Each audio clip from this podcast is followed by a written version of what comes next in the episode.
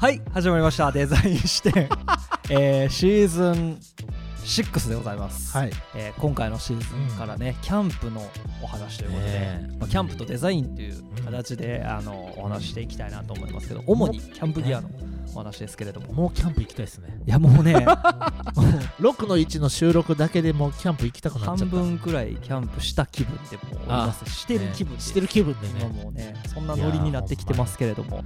いやはい。ーねあのーキャンプ用品今めっちゃいっぱいあるじゃないですか、はい。あります。それこそまあ海外のものもあればうん国産もあればっはいていうところで、まああの社会的な話をするとね今、はい。あの為替がやっぱり非常にこう円安が進んでて。そうですね。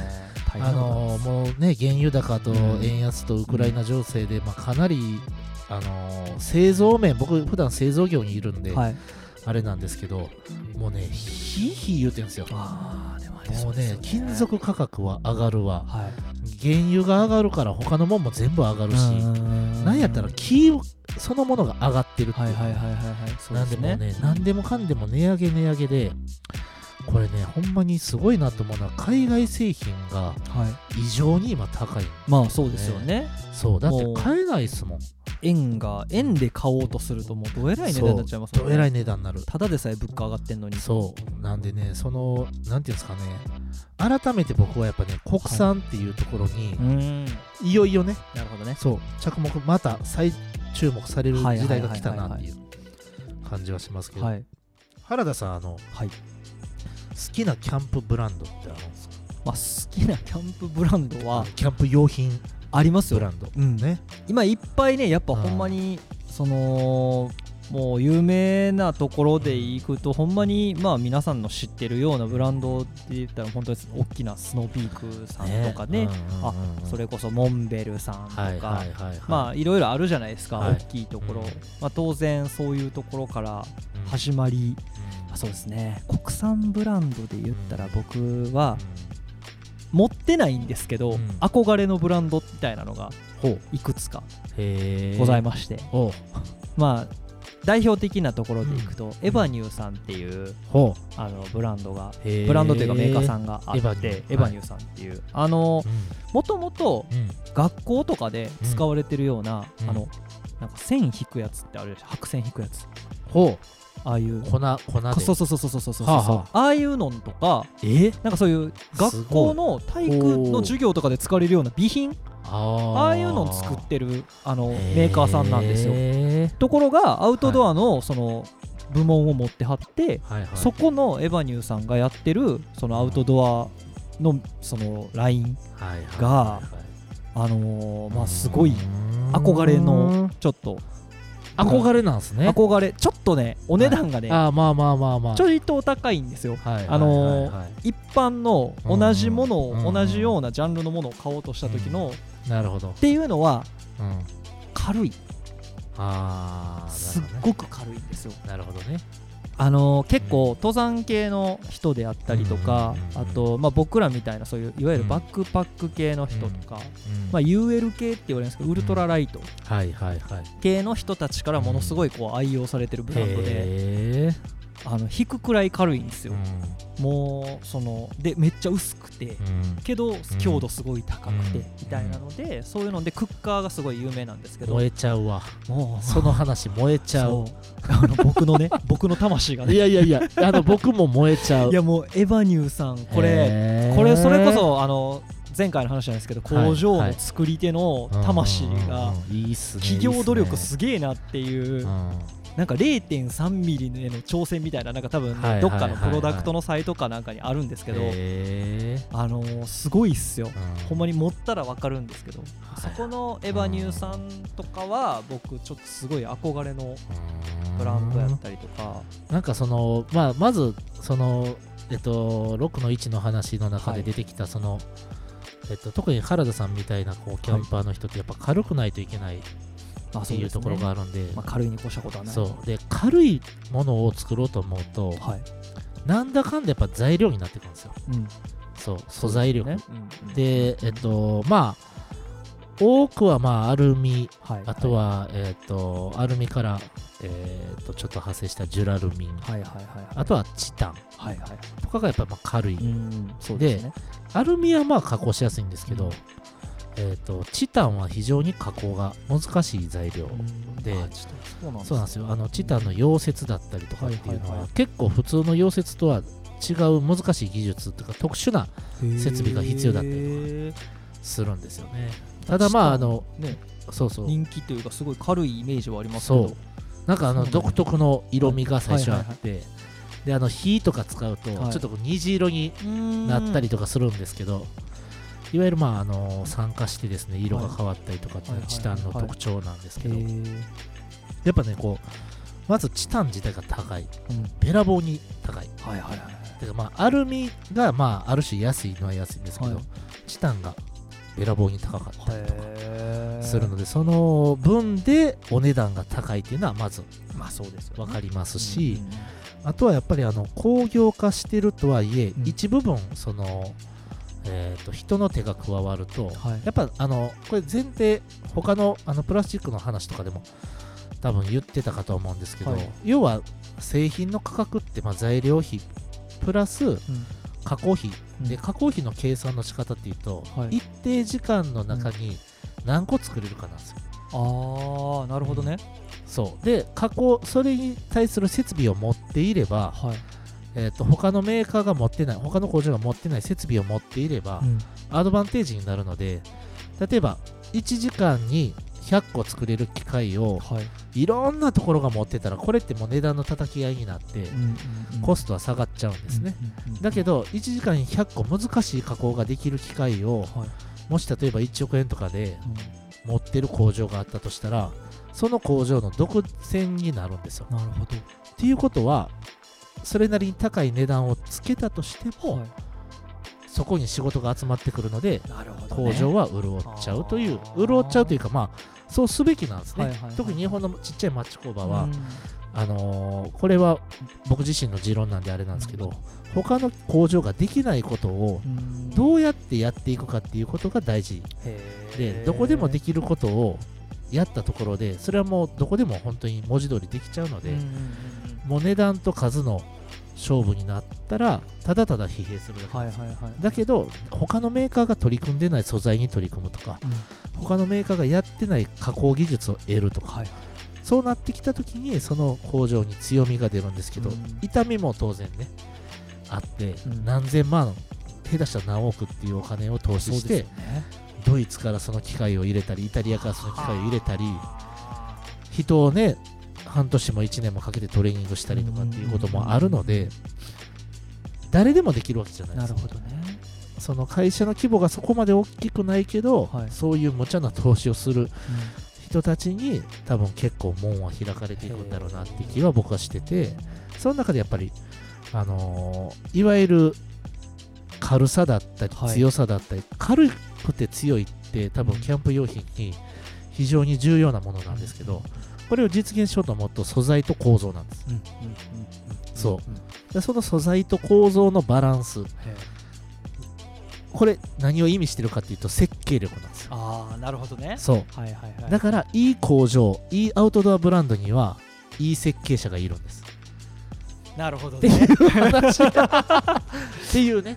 で僕はそこのそのはい。いい設計者のもしくはいいデザイナーのえっとあとはいい工町工場の社長さんの投資の意気込みとかを感じてうん。キャンプ用品買ってますよ、いやでもやっぱりはい。日々見てて、うん。そのデザイナーがいないと絶対にこの発発想想ににならないっていうのはやっぱ思うしあるでしょ？ありますあります、うん。いやだからそそこそう今、うん。まさに今の話ですよ。そう。いやすげえそうエヴァニューがなぜ高いのかっていうのがエヴァニューさん。めちゃめちゃ理解できましたね今ので、ねいやエヴァニューさん。だからもともとだからその多分体育用品とか作ってるノウハウを他に生かさなあかんっていう思いっから多分こういうのされてると思うんですけどいやーそうですね。すごいですね。いわゆるまあそういうこうねこうやっぱ僕ほんまにね病気やなっていつも思うんですけど、物見てはい。大体これどうやって作ってるのかやっぱ分かるんですよね。それはその手法というか、はい。あの設備設備がどうこうとかね。ああいうの使ってんやろうなとか。そうですね。そうですね。分かっちゃう部分もあってなるほど。であやっぱあこういう加工設備をお持ちなんですねみたいな。なるほどね。もの見ながらね。そう。あとはなんかこうなんですかね。あこういう材料加工できるんですねみたいなところから。ね。あのどれぐらいの工場設備投資したかまでは分かんないですけどだけどあ結構すごいなここの会社みたいな風にやっぱ見えてくる部分があるんで。へまあ面白いですよやっぱり。あのうんだしーはい。あのそうですね。キャンプ用品のところでいくと、うん。大手だからといってはい。単純に効率的なことをやってるわけでもないんやなっていうのが面白いところで、あり。のまあ、さっきもねちらっと出た通り、スノーピークさんはい。の商品とか見てると、はい。こんなに手間かかるものづくりしてんねやみたいな。だからスノーピークの商品ってちょっとやっぱスノーピークはスノーピークでお値段お高い。いやまあ正直そのね印象はやっですよね。ぱありますよね。だけどそれにその理由をちゃんと指し示しているかのようなうん。ものづくりしてるんで、へえ。そう。だからこうね大企業大きい会社であっても高いものでこだわりきったものを売ってるブランドがキャンプ用品ブランドにはあるっていうかね。なるほど。はい。深い。深い。だからこれって多分普段の日常の商品っていうかね日常の消費財じゃなくて、うん。ある種まあ趣味思考のものだから許されてる世界だと思ってて、なるほど。多分エレキギターとかもそうだと思うんですよ、はいはいはい。ああなるほどね。ビッグブランドがはい。しょうもないもんばっかり作ってるわけじゃなくて、うんうん。ビッグブランドだからこそうんうんやろうとしてるハイクオリティで、あのーそのピラミッドのてっぺんの人たちを満たすためのものをはいはいはいはい作るからビッグブランドで入れるみたいなものづくりがあってなんかそれってこの会社の規模に比例しないですだけど一般の商品とかになると会社の規模に比例するのでなるほどね。あの大きいもの要は資金力を持ってて、う投資力があれば安いどこでも作れちゃうようなものとかをよりたくさん作って安くするっていう作戦に出ちゃうんですけど趣味思考のものっていうのはそうじゃないのでいかにユーザーに深く突き刺すかなんですよ。なるほどね。突き刺されてる人です突き刺さってますね。ブス。思いっきりね。そう。いやでもエヴァニューさんいいですね。いやエヴァニューさんめちゃめちゃいいです。よへー。なるほどね。そういう目線で、うん。その逆に言えばうん。江口さんがこのグッとくるブランドみたいなのね。ってのは、いやもうね、はい。僕ね今ある会社の虜になってて村子さん。出ました。 muraco さん。これムラ muraco さんね。子さんどうなんでしょう？あの僕これあのエキスパートキャンパーの皆さん村子さんをどう思ってるのかわからないか。いやーわかんない。僕もわかんないですけど。え原田さんどうですか、 muraco。僕は村子さんはあの存じ上げております。はい。 muraco さんやっぱいいなって思うのは、はい。まずこうね町工場なんです。これまあまあ。町工場？村子さん。村子さんはもともと町工場がスタートなんです、まあ、さっきのだからエヴァニューさんもそうやと思うんですけど、はい。これね作り手がスタートしてるブランドって多分キャンプ用品多いと思うんですけどどね。村子はさんも金属加工の会社なんですよ。いへえ知らんかった。知らんかった。そう。金属加工の会社で、はい。これね金属加工業の人たちまあ他の会業態もそうなんですけど、はい。金属加工って特にやっぱ精度を求められるはい。ことが多いんで、うん。めちゃくちゃ細かいものづくりできるんですよそう。であの僕村子さんねこれ今サイト見ながらお話してますけど、まあまず普通にサイトがかっこいいので、うんこれデザイナーは結構色たくさん入ってるなって感じがするんですけど、なんかそれのイメージがめっちゃあるからすごい洗練されたメーカーさんのイメデザイージがンブランド感あるじゃないありですか。ますあります。デザインブランド感あるけどデザインブランもちろんデザインブランドとしての認識で僕はいいとは思うんですけど、それをちゃんと実現するエンジニアリングとか、はいはいはいクラフトマンシップっていうのがあるので、はいいいなと思ってそう。なんですよ。だからこうね町工場からスタートしてるっていう時点で僕あの全町工場の味方なので、はい。あの全町工場の味方なので、はい。町工場スタートなんだったら僕はあのーまず応援したいっていう中でだけど応援するも何も僕はもう魅了されてるので、うんやっぱ村子さんかっこええなって思うんですよね。へでねこれねサイトの中にこうね工作機械の写真とか出てくるんですよ。だからすごいクラフトマンシップに対しての、う。ん。まあ、リスペクトというか、はい、そうなんですよね、え。ーそうなんですそうなんです。プライドが作り手としてのプライドを感じるというか。そう。へでねーここでねサイトで紹介していくと,、はいえーと、まずクラフトマンシップ、アワースピリットの一番最初にクラフトマンシップって言うんですけど、2番目に既成概念を超えてっていうのが出てます、ここですよ、ここ、ここ、ここ、ここ、既成概念超えていこうぜっていうね、なるほどね。こうやってね、そう、これあの、やっぱ規模を追わないといけない大きい会社さんじゃなかなかできなくて、なるほどね。でよくあのイノベーションの法則とかでうん。まず言われるんですけど、うんバイアスブレイクって言ってもともとあるバイアスをいかに破壊するかっていうことが大事だってよく言われるんですけどまさしくバイアスブレイクなものづくりをいっぱいやっててはい。かっこええと思うんですよ。単純になんかへパンクスやなっていう。ー そうなるほどね。そうなんですよ。だからそのね村子のその村子さんのそのパンクスなところだったりはい。やっぱあの実現していくっていうマインドだったりとかがやっぱめちゃくちゃいいなと思って。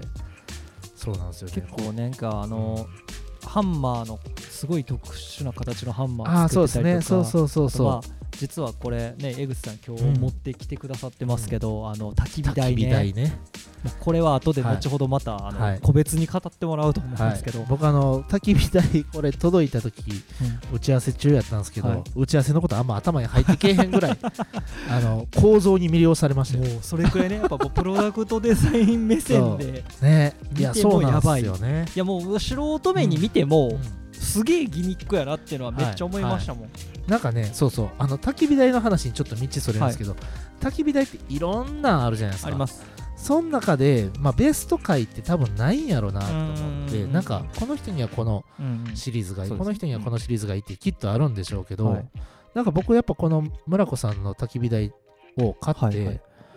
おうこれでいいんじゃないって思う部分はやっぱ多いのは多いですね。あの一部やっぱりまああのこういうところにこうなんかこうある種のまあ難点みたいなか妥協点みたいなところも感じはするんですけど、何はやっぱね物が好きな人は一回村子さんの商品ね見てほしいなって思ってて。あとやっぱ大事やなって思うのは、はい。プロモーションが村子さんは非常に上手ではい。なんかなんて言うんでしょうこの世界に行きたいって思わせる写真の撮り方してたりね。ブランディングがすごい上手なイメージそう。は確かにあります。だからなんかこうそういう人がしっかり入ってるなっていうねうん。チームでやってるなって感じがしてこうねこう誰もいないあの森の中にねタープがとかテントだけが立ってる写真とか見せられるとうん。うわここ行きてえって思うんですよね。洗練されてますよねほんそうまにね。なんですよ。このビジュアルイメージが。うんなんかやっぱりこの世界観の作り方みたいなことかね、僕はなんかやっぱりいいなって思ったりとかねしますね。あとはやっぱりまあそうですね。もう先からねちらちら話には出てますけど、はい。やっぱまあスノーピークっていううん。ブランド、なるほスノーピークって僕もなんかねもはやブランドって読んだらあかんような気がしてて 超えました。うん。そうだって物作ってるだけじゃないじゃないですか。まあそうですね。キャンプ場もやってるし、うん。ね、そのカルチャーを作ろうとしてるっていうか、うん。そのキャンプの昨今のねキャンプのベースをほんまに下支えしてるような気はしてるし、まあ正直うん。多分うん知らん人おらんのちゃうくらいのあのキャンプじゃ好きじゃない人でも知ってるじゃないですか、スノーピークに関しては、ねそのまあ、商品というよりはその会社として知ってるとか、だからそういう意味では、ん。まああとはあの10年もう10年近く前かな、うん全然やっぱり昔から知ってるし、僕もうん。ニューヨークにうん。店舗が双方ニューヨークの双方に店舗があったんですよ。スノーピークの。8年くらい前ですよしかもすそれいつからあんのかな？うん。それわかんないですけどたまたまえ？あれ？みたいな。スノーピークのお店でそうん。その時あんまりよく分かってないですけど、うん。後々日本のキャンプのメーカーじゃんみたいな、なるほどね。それがねなんかうんあってっていう今のキャンプブームのそのなんかなんていうの最初の火付け役じゃないですけど、うん。っていうかまあそれこそ根幹を支えてるというか、なんかそういう存在なんやろうなっていうイメージはありますけど、うん。そうですね。なんかまああの細かいそのねテントがどうこうっていうのは、はい。まあちょっと僕はスノーピークさんのテント持ってないんで分かんないですけど、おそらくですけど、はい。ほぼいろんなギアは、う もし迷ったら、うんスノーピークさんの商品買ったらまあとりあえず間違いはないんやろうなっていうそうですね。なんかこうね王道行ってる感はあって、かつなんかこう自分たちの商品開発のためでもあるしうんはいはい。その全キャンパーをうーんとなんて言うんでしょうね。サポートするというかさキャンパーが求めている世界をうんうん。ちゃんと会社としてうんうん。あの展開していこうとしてるっていうそのうーんまあ CSR っていうとまたちょっとねあるかもしれないですけどはいはいはいはい会社が果たそうとしている社会的な責務みたいなところをちゃんと感じるんですよね。へー。そうだからただ物を売って終わりではなくそこの世界にいる人たちにうん。スノーピークっていうブランドがある限り、うん。あのー楽しみ続けることができますよみたいなところはいはいはいをちゃんとやってる感じがあって、へーこっちはねパンクではない。なるほど。うん。どちらかというともう王道？そうですね。王道というかなんかこううーん難しいけど レコード会社でありフェスの主催者でありああなるほどね。そうみたいな。もはやアーティストですらない。そうですらないみたいな。インフラ的な部分もああるしなるほどね。なんかそれって自転車業界で言うと例えば島野さんだったりとあかー確かに。ねそう。なんかあるんですよやっぱりこう、はいはいはいはい。こういう業界にはこういうこう包括的なことをやってるブランドみたいなのがあって、うん。だけどものづくりもびっちり突き詰めてやってるっていうかね。そうですね。そう、会社のすぐ横にキャンプ場があるんでしたっけ、うん、であの前の社長、うんお父さんのはい、ね、はもうなんかあの、うんほぼキャンプしてるみたいな。ねお客さんと一緒にキャンプしてみんな意見もらってそれを商品に反映させてるみたいななんかね。インタビュー読んだことあそうそうそうそう。なんかそのねこう企業の姿勢みたいなところが僕はかっこいいなと思なるほどね。いますね、どうしても僕とか、まあ、あの普通にキャンプやってる人間まあわかんないです。僕も他の人の意見聞いたわけじゃないですけど、僕ももちろん活動とかそういう取り組みしてるのに対してはなんとなくイメージはあるし、うん。まあ、そういうところでのそのブランドに対する好き嫌いみたいなのとかはうん。多少なり影響するけどうん。結局物の良し悪しで判断しちゃうんで、うん。まあまあまだからスノーピークに関しては僕は、あの会社としてのなんかその空気感であったりとか、うん。ああいう会社いいな素敵やなっていうのはあるけれども、やっぱりなんかその僕のキャンプスタイルにしてはうん。ちょっと大きいとか重たいとか、まあまあそっちになっちゃうんで、そういう意味であんまり選ぶことのない、うん。なんかそのシリーズというか、うん。メーカーやなっていうような印象、ね、どの辺をターゲットにしてやってんでしょうね。いやでもどちらかというとやっぱり初心者とかそのうん。メジャーな、まあ、みんなで楽しむそうですね。うん。なんかそんな感じはしますよね。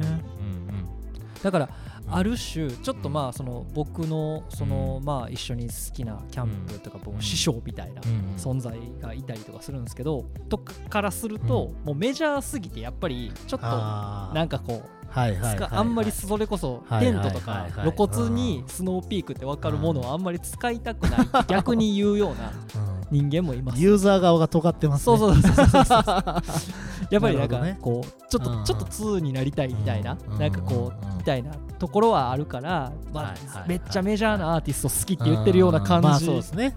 うん。とかはあるかな。それってあれですか、じゃあ、まあ、そういう人がいるということは、はい。キャンプ用品選びは、うん。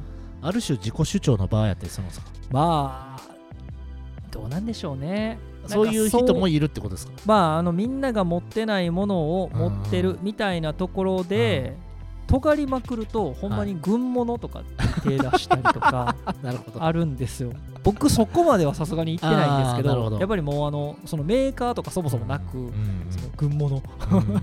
群馬のね。もう一点物とか、はいはいはいはい。何年のなんかこうドイツ軍のやつ。そういう人たちもいるわけですね。いますいます。僕多分だから僕の路線突き詰めてった先はそこなんです。よなるほどね。僕はそこまでは行ってないですけど。だってキャンプなのか野営なのかみたいなね。まあそうですね。定義がね。そうなんですよ。ありますしね。